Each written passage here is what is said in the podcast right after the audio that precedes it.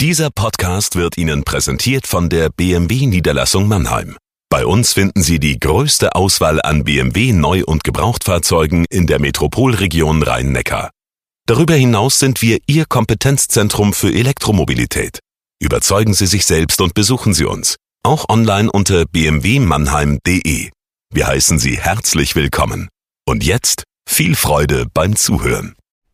Jagoda Marinic hier mit dem Corona-Tagebuch für den Mannheimer Morgen und mit einem sehr wichtigen Thema, finde ich, nämlich Frauen und diese Krise. Es wird derzeit rauf und runter geredet. Es gibt auch erste Stimmen, die sich empören. Warum eigentlich sollte es Frauen schlimmer treffen als Männer? Trifft die Pandemie nicht alle?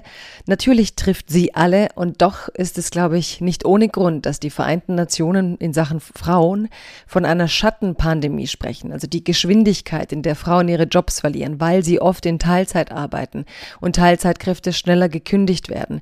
Die Zahl der häuslichen Gewalt, die steigt. Die Zahl ungewollter Schwangerschaften, die steigt. Auch bei minderjährigen Mädchen global.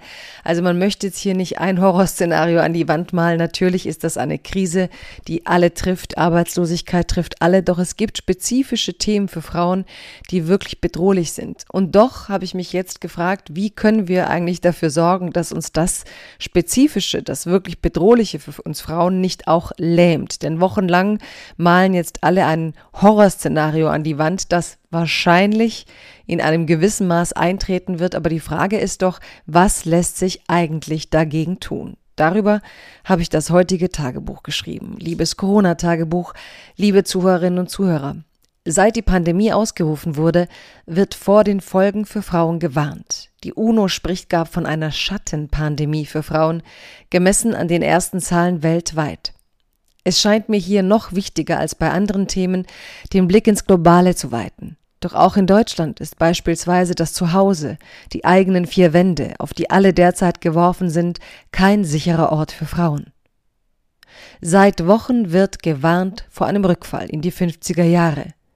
Die Soziologin Jutta Almendinger spricht gar von entsetzlicher Tradition Retraditionalisierung. Es ist wichtig, die Probleme klar zu benennen, denke ich, um nicht nach der Krise unerwartet in einem Land aufzuwachen, das die Uhr für die Gleichstellung zurückgedreht hat. Gleichzeitig muss in dieses Warnen auch etwas Licht kommen. Es sollte zwei Wege geben, das schonungslose Benennen der Gefahren, aber auch der Hoffnungen, Visionen und Chancen. Viele sind jetzt schon frustriert vor den Horrorszenarien und meinen, in dieser Krise steckt doch nirgends irgendeine Chance für Frauen. Ich möchte das nicht glauben und habe nicht zuletzt, um Mut zu machen, die letzten zwei Wochen elf Frauen aus Politik, Wissenschaft und Kunst gebeten, mir Thesen zu schreiben, was sie in dieser Pandemie wichtig fänden. Es ist ein kleines Projekt daraus geworden, das ich die Chance ist weiblich genannt habe. Es ist in der Frankfurter Rundschau erschienen und ich durfte das Wochenende über in den sozialen Medien miterleben, wie viele Menschen dankbar sind für optimistische Impulse. Die Schauspielerin Maria Furtwängler zum Beispiel fordert mehr mediale Repräsentanz für Frauen. Die beliebte Infektologin Marilyn Adom möchte das Vertrauen in die Wissenschaft gestärkt sehen. Die Schriftstellerin Annette Göschner fordert einen Kindergipfel, wenn es schon Autogipfel gibt. Es ist richtig, vor der Retraditionalisierung zu warnen.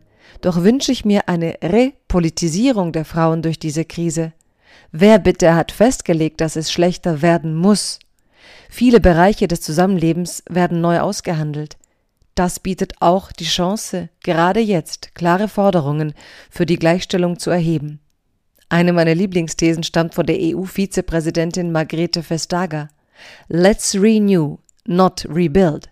Lasst uns unsere Gesellschaft erneuern, nicht einfach das Alte wieder aufbauen. Bleiben Sie gesund.